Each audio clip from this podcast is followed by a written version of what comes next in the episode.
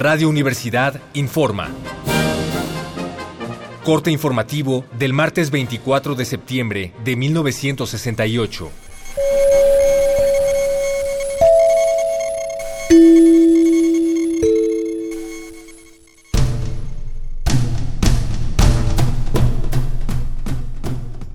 El día de hoy, después de varios días de combate, granaderos y ejército vencieron finalmente la defensa de los estudiantes politécnicos. Fueron tomadas las instalaciones del casco de Santo Tomás y aquellas de la unidad profesional de Zacatenco. Hacemos para ustedes un recuento de los hechos. Llegaron ayer al casco de Santo Tomás 1.500 granaderos, los estudiantes usaron bombas Molotov para frenar su avance y dos horas después estalló un intenso tiroteo en la zona.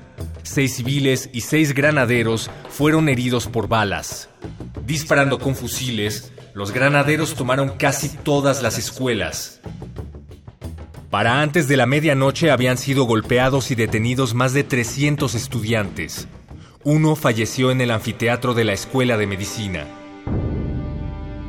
Al mismo tiempo, en Tlatelolco, la Vocacional 7 era el escenario de un violento enfrentamiento entre estudiantes y granaderos. Mejor armados, los últimos entraron finalmente al plantel, decomisaron 300 bombas Molotov y detuvieron a varios estudiantes.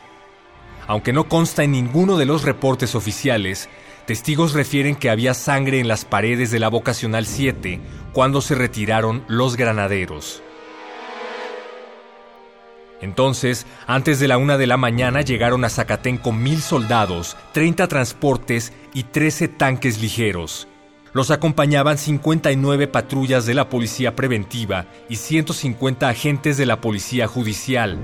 Frente a la desproporcionada fuerza, no hubo resistencia.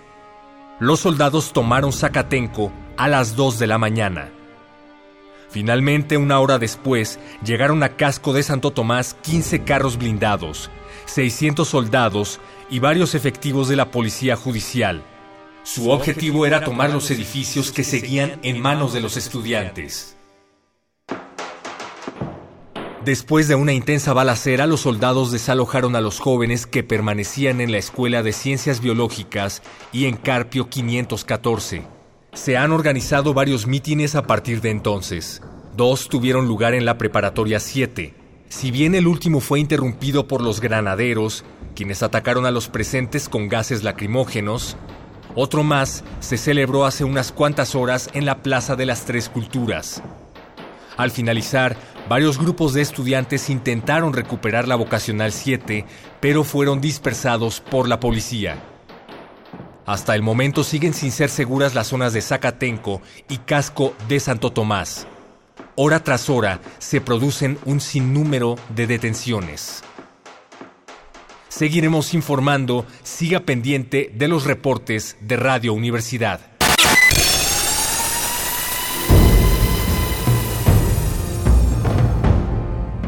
M68 50 años del movimiento estudiantil.